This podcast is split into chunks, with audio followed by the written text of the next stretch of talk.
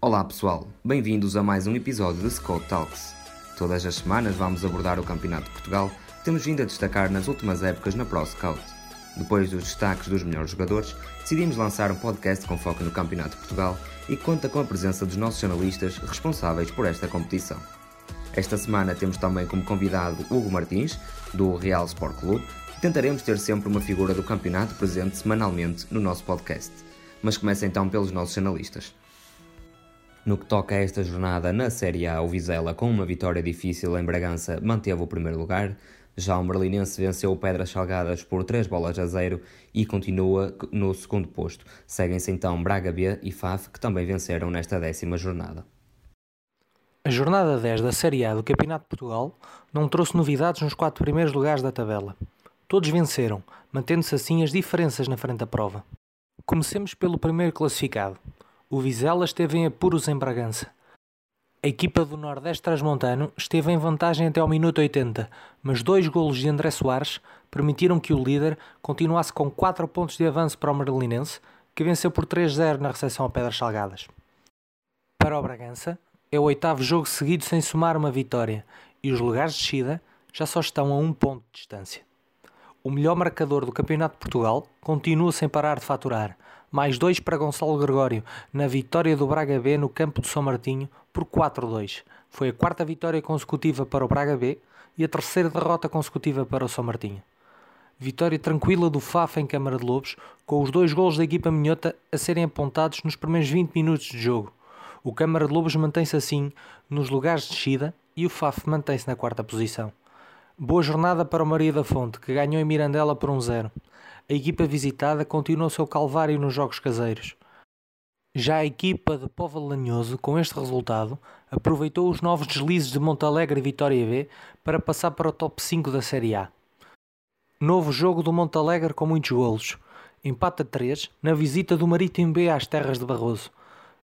Para a equipa do Distrito Vila Real, é o terceiro jogo seguido sem vencer, somando 11 golos sofridos nesses três encontros. Já o Marítimo B estende a sua série de jogos sem perder para 8. Derrota surpreendente do Vitória B no campo do Cerveira. O golo madrugador de Nuno Pereira foi o suficiente para a primeira vitória da equipa de Vila Nova de Cerveira desde agosto. Já a segunda equipa vimaranense vai numa sequência de três derrotas fora de portas. Nos jogos de sábado, o Berço foi ganhar ao campo de União da Madeira por 3-1 e a AD Oliveirense empatou a 2 com Chaves Satélite.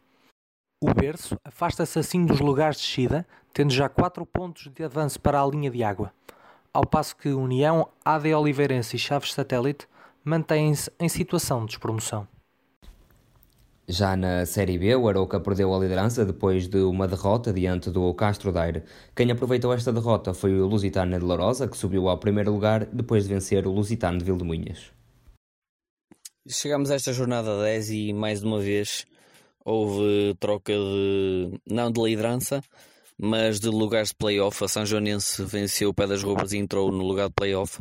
Já tem vindo a ser hábito nesta série, uh, jornada após jornada, um, estas duas equipas que se encontram nos lugares cimeiros trocarem posições. Já lá esteve o Lessa, já lá esteve o Arouca, neste momento está a Lourosa em primeiro, o São Joanense em segundo, mas as equipas estão todas muito próximas. Há muitas equipas que podem vencer e entrar nestes lugares e portanto a luta está, está muito interessante. Temos também equipas a crescer nesta jornada. O Felgueiras venceu por 3 a 1 o Ginésio Figueirense e teve mais um resultado positivo e que lhes permite chegar aos lugares cimeiros e ambicionar entrar nos lugares de playoff, que provavelmente seria o objetivo inicial desta equipa. O Espinho eh, perdeu uma oportunidade de, em casa contra o Amarante, vencer empatou 0-0 e se tivesse vencido estaria apenas a um ponto do segundo lugar. Uh, seria importante, uma vez que Arouca perdeu em Castro Daire uh, e também o Lessa ganhou, portanto o Lessa voltou a aproximar-se portanto seria importante o Espinho ter vencido, não conseguiu vencer o Amarante, mas uh, continua perto, continua, todas as equipas continuam muito próximas aqui nos lugares cimeiros e portanto a, a luta está tá muito interessante. Temos também Lusitano de Vilmoinhos que esta jornada perdeu colorosa e também se poderia ter aproximado. Uh, foi um jogo que hum, Colorosa venceu, venceu bem, já tem vindo a ter vários jogos assim confortáveis, porque a verdade é que tem um plantel muito forte e coletivamente são fortes. E as equipas têm tido dificuldades em, em segurar o Lourosa e por algum motivo esta equipa para já encontra-se em primeiro. Tivemos um jogo muito interessante em Gaia, o derby de Gaia entre Coimbrões e Canelas. Coimbrões acabou por vencer 1-0. Foi, foi já no final, foi um golo de Alex Tank já nos minutos finais, permitiu ao Coimbrões voltar a vencer e segurar, cimentar ali o seu lugar a meio da tabela. O Canelas perde e começa a ter as equipas dos lugares de promoção mais próximos. Uh, lugares de promoção que neste momento são ocupados por Vila Real, Ginásio Figueirense, Trofense, Gondomar e Amaranto. Pedras Rubras empatado com o Amarante.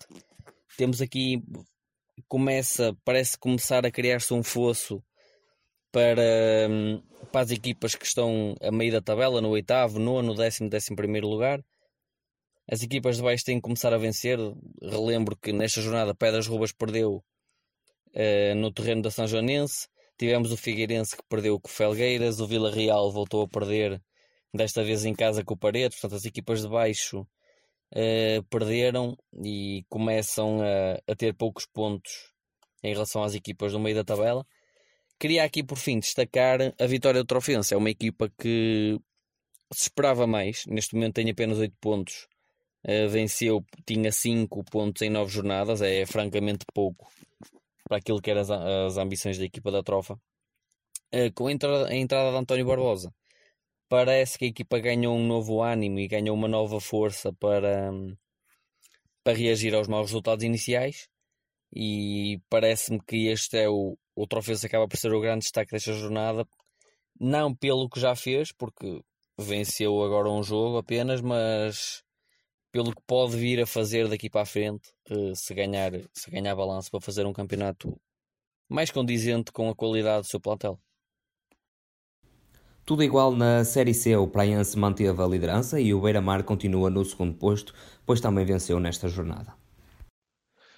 Na Série C, mais uma semana se passa e o Marinhense volta a assumir o papel de tombas gigantes. Depois, na semana passada, ter derrotado o Beira-Mar em casa, esta semana foi vencer ao terreno do Águeda por 3 a 1, depois de mais uma vez ter começado a perder e de ter conseguido novamente dar a volta ao marcador. Desde a entrada do Mr. Andrés Madari, que é uma cara bem conhecida do futebol nacional, a equipa da Marinha Grande tem estado imparável, com um estilo de jogo bastante vincado, no qual tem demonstrado uma objetividade extrema, uh, não precisando de ter largos períodos de tempo a bola. Esta semana, por exemplo, teve pouco mais de 35% de posse de bola, e onde continua a ter o avançado Leandro Antunes a brilhar, esta semana apontando mais de 2 golos, subindo para 10 o número de golos total que já apontou esta temporada. O líder praiense não sofreu do vírus que tem afetado quem passa pela liderança na Série C e que invariavelmente tropeça depois de ascender à liderança e bateu com segurança o Condeixa em casa por 2-0. Filipe Andrade, jogador que já foi nosso destaque semanal há bem pouco tempo, e Sérgio Teles, médio que fez a formação no Benfica, apontaram os golos da, da equipa da casa e que a mantém a equipa açoriana no, no topo da tabela classificativa. Na perseguição ao líder continua o Beira-Mar, que teve uma tarefa mais espinhosa pela frente, vencendo por 2-1 o Anadia no Mário Duarte, tendo estado a perder a maioria do jogo. O Anadia marcou cedo e baixou as linhas, tendo feito até apenas um remate entre o, o golo que, que apontou e o primeiro golo do Beira-Mar, que, que foi cerca, cerca dos 75 minutos.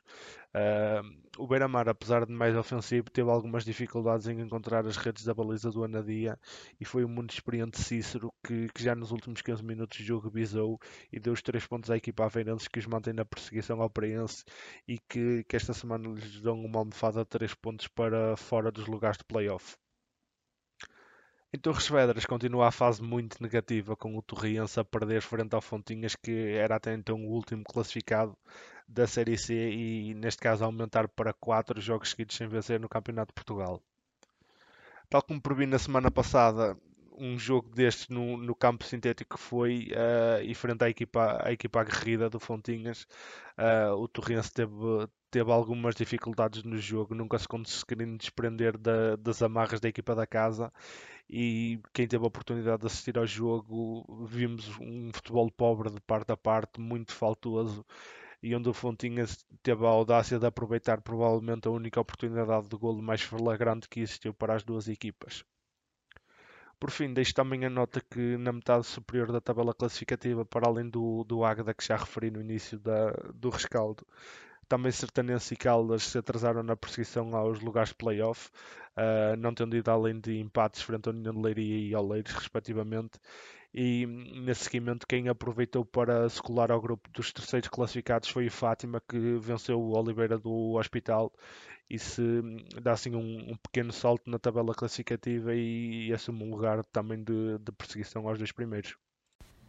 Já no que toca à Série D, o Olhanense continua líder depois de triunfo pela margem mínima diante do 1 de dezembro e o Real subiu ao segundo posto ao vencer o Alverca por 2 a 0. A jornada 10 da Série D do Campeonato de Portugal foi recheada de grandes golos, mas isso é conversa para depois. A jornada começou na sexta-feira com o Real de Massamá deslocar-se até Alverca do Ribatejo, onde alcançou uma grande vitória por duas bolas a zero. Houve troca de posições, com o Real a passar à frente do Futebol Clube de Alverca e neste momento é segundo classificado com 21 pontos. No sábado disputou-se o Derby de Sintra, o primeiro entre Sintra Futebol e Sintrense, levando a melhor a equipa do Sintrense que venceu por uma bola a zero. Destaque ainda para os jogos de domingo, para o Olímpico do Montijo 1, Loltano 4 a equipa de Lolé esteve a perder por uma bola a zero frente ao Montijo, mas acabou por conseguir dar a volta ao marcador na segunda parte, com golos apontados aos 51 minutos, aos 65, aos 70 e aos 72, a confirmarem o 4-1 para a equipa comandada por Zenando. Já no domingo também, a dizer que o Olhanense venceu em Sintra o 1 de dezembro, um campo sempre complicado, mas a equipa de Olhão conseguiu vencer por duas bolas a uma e é assim ainda mais líder nesta Série D, conseguindo aumentar a vantagem para 4 pontos face ao segundo classificado, que é neste momento o Real Massamá.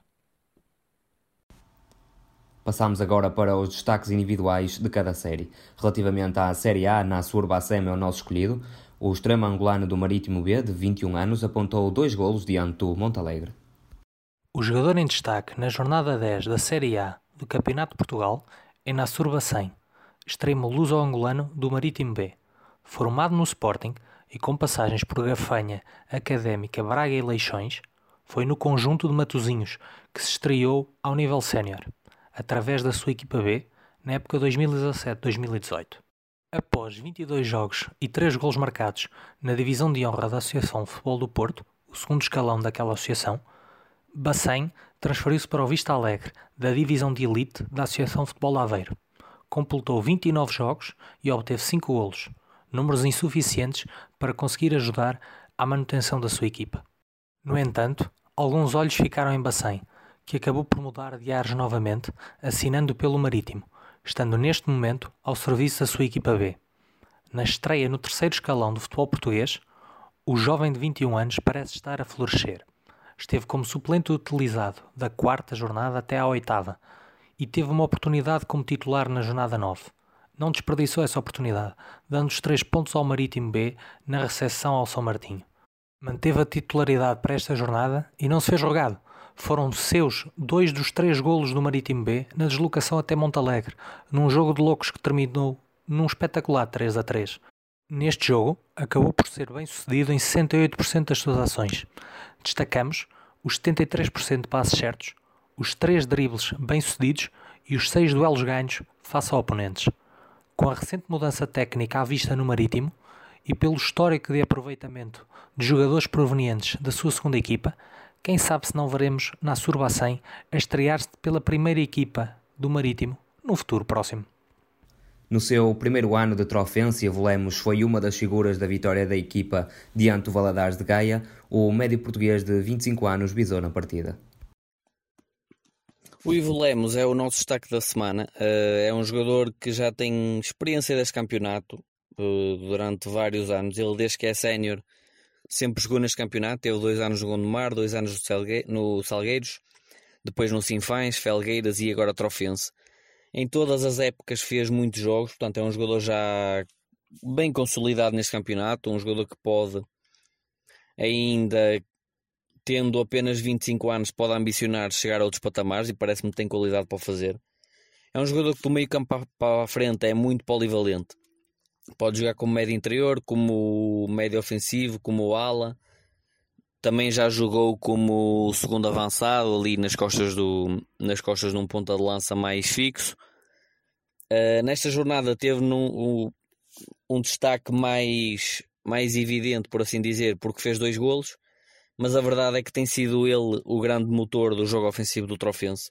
E apesar dos maus resultados que a equipa tem tido, ele tem produzido bastante jogo ofensivo e tem sido aquele jogador mais mais irrequieto na frente de ataque e que tem criado mais situações de perigo. É um jogador que tem golo, durante ao longo das várias épocas tem feito um número interessante de golos para, para um médio. Tem 1,70m, é, joga preferencialmente com o pé direito. É um jogador muito intenso, um jogador que consegue estar constantemente os 90 minutos ligado ao jogo. E portanto, a prova disso é que ele constantemente faz os 90 minutos ou sai aos 80 minutos, portanto, faz um número de minutos muito significativo. É um jogador também que tem capacidade de jogar entre linhas, de definir bem no último passe e, como já falei, de finalizar. É um jogador que tem um número interessante de golos. Neste momento tem apenas dois golos, fez agora dois, mas, mas espera-se que daqui para a frente faça mais, porque ao longo das várias épocas já tem feito mais golos. Com passagem pelo futebol cipriota, índio do Fátima apontou dois golos diante do Oliveira do Hospital e é assim o destaque da Série C. Na Série C, a escolha de destaque individual desta semana acabou por recair sobre o extremo brasileiro Índio, que atua no Fátima e que apontou dois golos no jogo frente ao Oliveira do Hospital.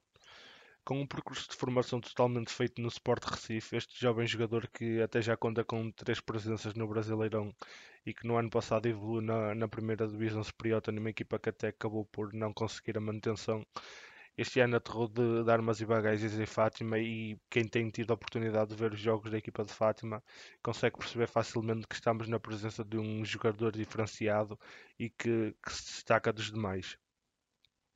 Apesar de ser um extremo de origem, em Portugal tem atuado como, como falso avançado, no, normalmente numa dupla de dois avançados, e foi aí que, que atua neste jogo. Tecnicamente demonstra ser um, um jogador muito evoluído, mostrando uma excelente capacidade de progressão com bola, drible e uma, uma capacidade de execução bastante acima da média para, para a divisão.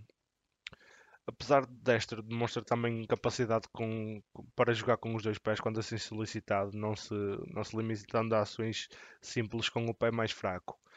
Uh, fisicamente é um jogador também interessante que, que é bastante veloz e que se destaca dos demais pela, pela excelente capacidade de impulsão que demonstra ter para um jogador que, que tem cerca de 1,80m, que não é nada de especial, mas que, que, esta, que esta impulsão acima da média lhe permite disputar bolas aéreas com os defesas centrais contrários, que usualmente são mais altos.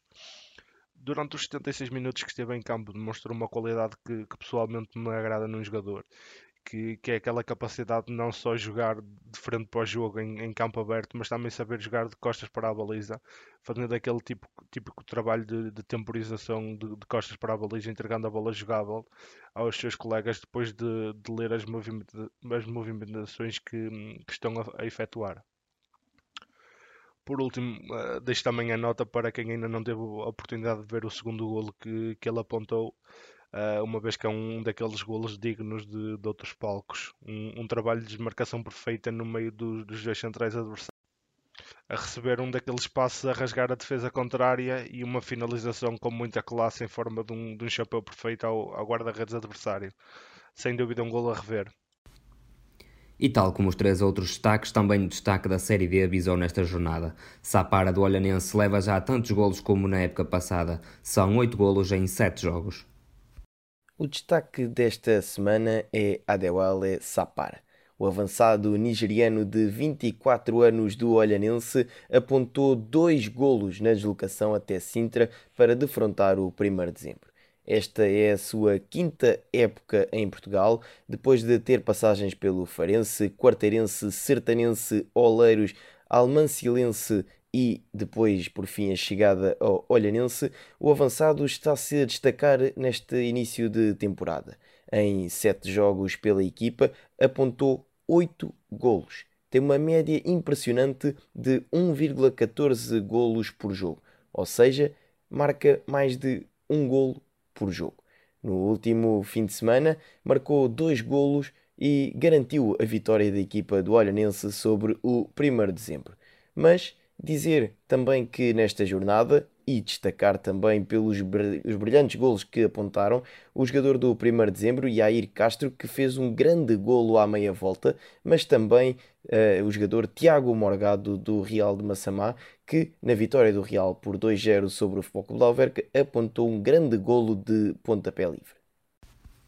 Momento para avançarmos para as antevisões da 11ª jornada e é desde logo de lamentar que teremos apenas duas transmissões televisivas nesta jornada. Na Série A teremos este sábado pelas 15 horas o encontro Vizela-São Martinho a ser transmitido no Canal 11. Na jornada 11 da Série A do Campeonato de Portugal teremos um jogo a passar no Canal 11.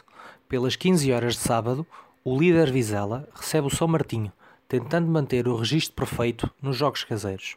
À mesma hora, dois jogos em Guimarães. O berço é visitado pela AD Oliveirense e a União da Madeira desloca-se ao campo do Vitória B. Uma vitória para o berço pode significar uma aproximação à primeira metade da tabela. Para a AD Oliveirense e União, a saída dos lugares de descida e para o Vitória B não só o regresso aos bons resultados, mas também, isto em caso de tropeções das equipas à sua frente, o encurtar das distâncias para os lugares de acesso ao play-off. No domingo, temos cinco jogos com início marcado para as 15 horas. O Braga B recebe o Mirandela, procurando atingir os lugares de playoff pela primeira vez esta temporada. O Montalegre procurará sair do seu ciclo negativo na deslocação ao terreno do Pedras Salgadas. Faf albergará a visita do Cerveira, no jogo entre duas equipas que vêm de resultados moralizadores. O Chaves Satélite tentará sair da última posição da tabela, na recepção a um Bragança que procura evitar a sua queda para a zona de despromoção. No estádio dos Moinhos Novos, teremos o Maria da Fonte Câmara de Lobos, com a equipa da casa a entrar em campo, motivada pela recente subida ao top 5. Para fechar a jornada, pelas 16 horas de domingo, teremos na Madeira o jogo entre Marítimo B e Marilinense. Um duelo entre duas equipas da primeira metade da tabela, naquele que deverá ser o jogo mais importante da próxima jornada. A Série B não terá transmissões televisivas, mas o Diogo traz-nos alguns jogos que deverão acompanhar. Em relação à 11 jornada, vamos ter aqui alguns jogos de lutas, de lutas diretas. Temos desde logo o Amarante Coimbrões, duas equipas que teoricamente lutam pelos lugares de, de despromoção. Neste, lugar, neste momento, o Coimbrões tem mais 7 pontos que o Amarante, mas encontra-se a meio da tabela, mas em princípio será uma equipa que andará também nesta luta ou andará por perto, por perto desta luta. Temos também o Pedras Rubras Figueirense. O Pedras Rubras, neste momento, com 9 pontos, está no primeiro lugar acima da linha d'água. O Figueirense, com 7 pontos, está no penúltimo lugar. Anseia-se aqui um jogo hum, equilibrado, um jogo que o Pedras Rubras, em princípio, deverá querer assumir. Uh, o Figueirense, mais na expectativa, a procurar, a procurar o erro do adversário. O Arauca recebe o Vila Real. Será interessante ver uh, de que forma é que o Vila Real se irá apresentar com a troca agora de treinador, com a entrada de André David. Uh, tiveram um resultado contra o Paredes que prov provavelmente terá sido um pouco, um pouco injusto para a equipa do Vila Real porque conseguiu ser muito competitiva neste jogo contra um Paredes que já está a meio da tabela, está mais confortável e portanto será, será bom ver de que forma é que o Vila Real se vai apresentar em Arouca à procura, à procura de pontos, porque como é óbvio o, o empate não será, não será negativo. Uh, o Trofense recebe o Castro Daire. Uh, será, será importante voltar a vencer para começar a escalar lugares. É assim, o Trofense, se vencer, poderá já mesmo sair da linha d'água e aproximar-se já dos lugares do meio da tabela e, e, e daí para a frente é continuando a vencer será fácil começar a chegar aos lugares cimeiros. O Lourosa recebe o Valadares e é um jogo perigoso porque a equipa do Valadares, apesar de ter subido o Distrital e ser uma equipa de quem se esperava andar a lutar pela manutenção, até porque formou o plantel já tarde, dada a repescagem que foi sujeito para este campeonato. Uh, é um jogo perigoso para o Lourosa, um jogo que o Lourosa, se não marcar cedo, poderá ter muitas dificuldades. E portanto, espera-se aqui também um jogo, um jogo muito interessante.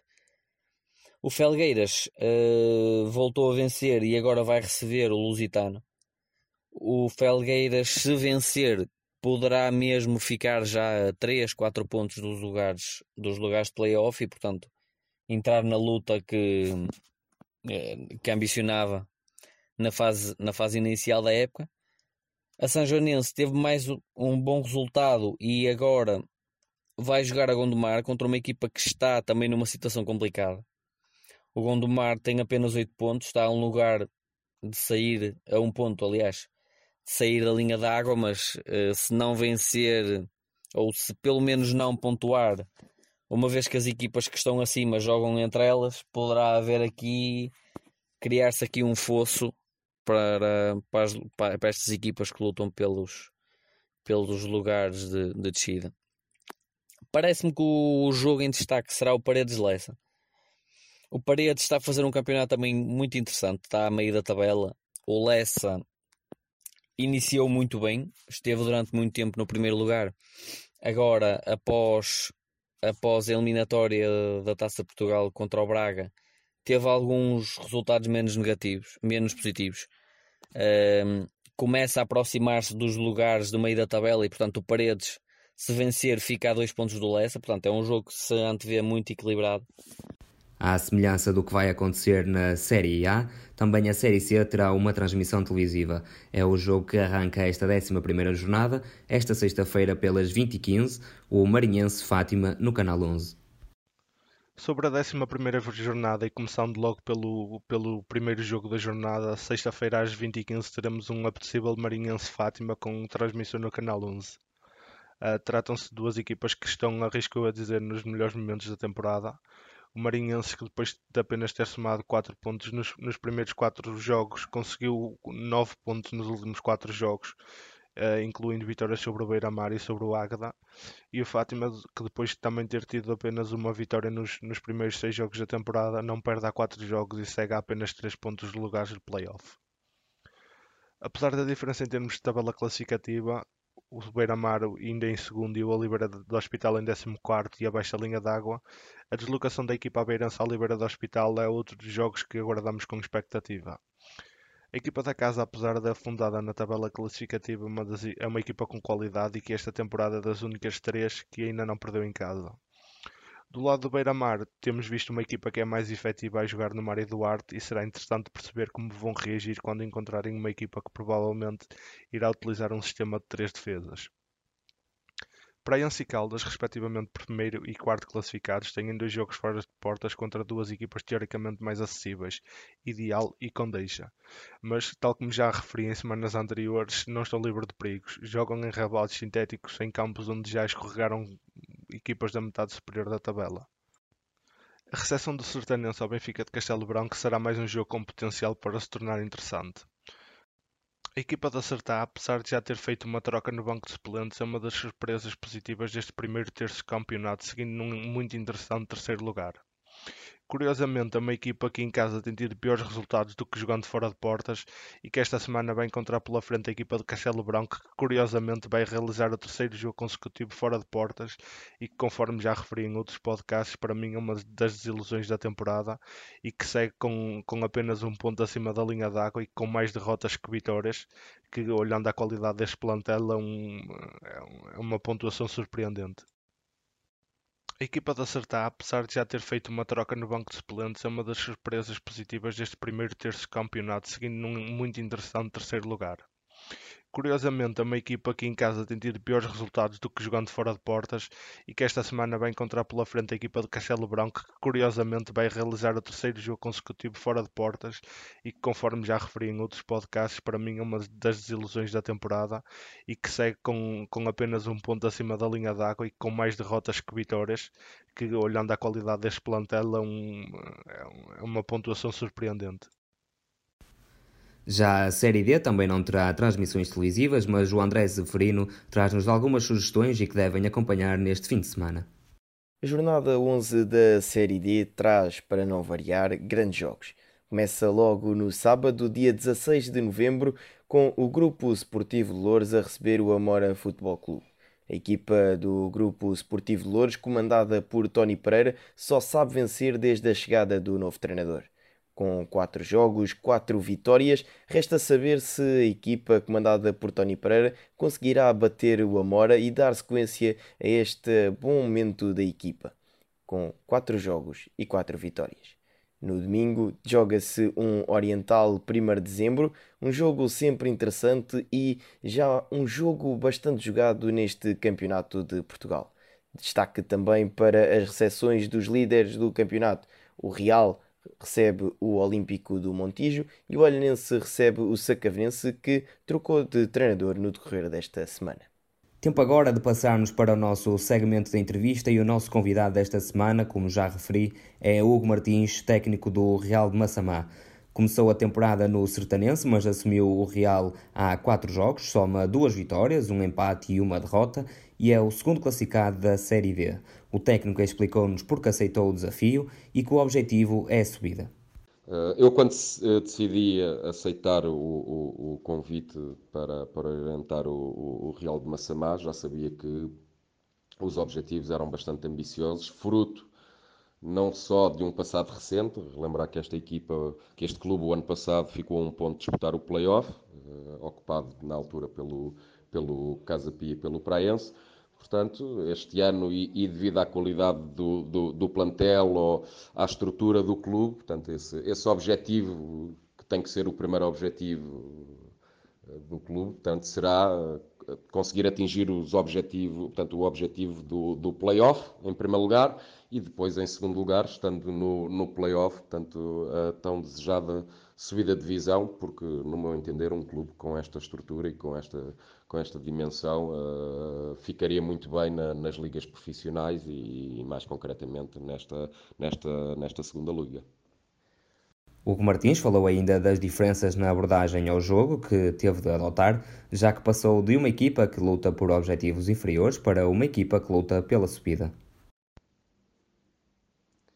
Na realidade, o nosso, a nossa forma de, de abordar os jogos, eh, nesta mudança do, do, do, Sertanense para o Real, eh, fez que, que tivéssemos que alterar eh, praticamente tudo. ou seja, a exigência do clube, os objetivos do clube, a estrutura, a qualidade dos jogadores, a experiência dos jogadores, uh, levou-nos a, a, ter uma abordagem totalmente, totalmente diferente. Uh, repare que, reparar que no Sertanense temos uma temos um objetivo de sobrevivência, que é a manutenção, uh, onde muitas das vezes temos que ter uma, uma pressão fruto de, de, jogarmos com adversários que nos são teoricamente superiores, ter uma estratégia mais de contenção, portanto, sermos extremamente organizados naquilo que é o processo defensivo, jogarmos muitas das vezes em, em transição, uh, pronto, fruto também daquilo que é, que é as características do nosso, do nosso campo que eram as características do nosso campo, portanto, no, no real, portanto, tenho que mudar, tive que mudar uh, a minha forma e adaptar-me às necessidades da equipa, portanto, dos jogadores, a qualidade individual, uh, a exigência, a exigência de, de, fazer mais e melhor, a exigência de conquistarmos os três pontos em cada jogo que, que disputamos, a assumir essa mesma, assumir essa mesma ambição uh, e para isso, obviamente que tivemos que controlar e procurar que os jogadores controlassem o jogo e que, e que tivéssemos esse, esse domínio sobre os adversários até, através de uma maior uh, qualidade na, na, manutenção de posse de bola, não deixando de ser objetivos, não deixando também de, de transitar sempre que, que, que, é possível, portanto, tentar sermos, sermos também rápidos naquilo que é o ataque à baliza do adversário, mas também uh, perceber que, por vezes, os adversários, porque têm a organização, a organização e, e há aqui equipas extremamente organizadas, que nos vão levar a ter que, por vezes, a ter paciência, desgastar os jogadores, desgastar o, a equipa adversária, portanto, ter paciência, levar a bola a um corredor, circular, procurar entrar por dentro, por fora, portanto, ter uma variação de jogo muito maior, mas sempre com o sentido de de termos, de termos eh, a bola em, nosso, em nossa posse. Portanto, essa é uma das, das grandes diferenças, enquanto, portanto, a nível de sistema também mantive aquilo que, aquilo que, aquilo que estava, portanto, jogamos, jogamos nomeadamente em 4-3-3, temos uma forma de defender, portanto, isto é a tal mutação e dinâmicas do, do sistema, uh, muitas das vezes o nosso, o nosso médio ofensivo pode jogar como avançado, portanto, isso nos jogos em casa eh, muitas vezes acontece, portanto, parece que é um 4-4-2, uh, eh, portanto, as dinâmicas é que dão efetivamente a expressão aos sistemas, Portanto, contudo, as grandes diferenças é que queremos ser, queremos ser superiores ao adversário pela manutenção de posse de bola, pela paciência, pela qualidade individual e também, obviamente, nunca deixando de, de, atacar a baliza do adversário rapidamente, sempre que sentimos que há espaço, largura e profundidade para o fazer. Quando confrontado com a qualidade do seu plantel, referiu-se a este como o melhor que já orientou. Portanto, uma das grandes diferenças nesta mudança teve a ver, enquanto eu, no, enquanto nós no, no, no Sertanense foi escolhido os jogadores, eu já referi isso anteriormente, portanto foi preparado um sistema tático e um modelo de jogo logo uh, à partida, portanto com, com a escolha para de jogadores que possam dar expressão à nossa ideia de jogo. Aqui viemos encontrar, portanto, aqui vim encontrar um, um plantel que foi muito bem escolhido, uh, mas que eu não tive qualquer responsabilidade uh, portanto, na escolha dos jogadores. Contudo, fruto da, da, da, portanto, da organização e do, e do clube ser organizado e, e, também do treinador que aqui estava, que aqui estava antes, não é? Obviamente, uh, viemos encontrar um, um grupo de, de, jogadores com imensa qualidade. O plantel tem uh, também soluções internas para que eh, possamos também mudar eh, pontualmente e estrategicamente algumas, algumas situações sem ter que fazer eh, grandes, grandes mudanças. Portanto, temos, temos, um plantel, temos um plantel que nos dá muitas garantias. A este nível, obviamente, é o plantel mais forte com quem eu, com quem eu trabalhei, principalmente como treinador principal. E isso, obviamente, que torna as coisas mais fáceis. Aqui a diferença que nós implementámos desde o, desde o primeiro momento foi eh, definir com os jogadores que a nossa, a nossa forma de, de, jogar e a nossa forma especialmente de defender tem tudo a ver e muito a ver com uh, zonas e, e espaços. Uh, Portanto, aquilo que viemos encontrar era, era, algumas referências mais do caráter individual, portanto, e isso alterámos. Agora, é como digo, não, não, foi difícil porque a qualidade destes jogadores e o conhecimento e a experiência que eles têm do jogo em si, eh, penso que de alguma forma se adaptaram eh, muitíssimo bem e, e, pronto, temos caminhado, temos caminhado juntos para, para que consigamos cada vez mais sermos mais organizados, Uh, e, e, isso tem sido muito, muito satisfatório. O técnico de 41 anos falou ainda da forma como a equipa técnica trabalha a análise e o scouting e da forma organizada do clube no que toca a esta vertente, bem como na perspectiva de montar uma estrutura de scouting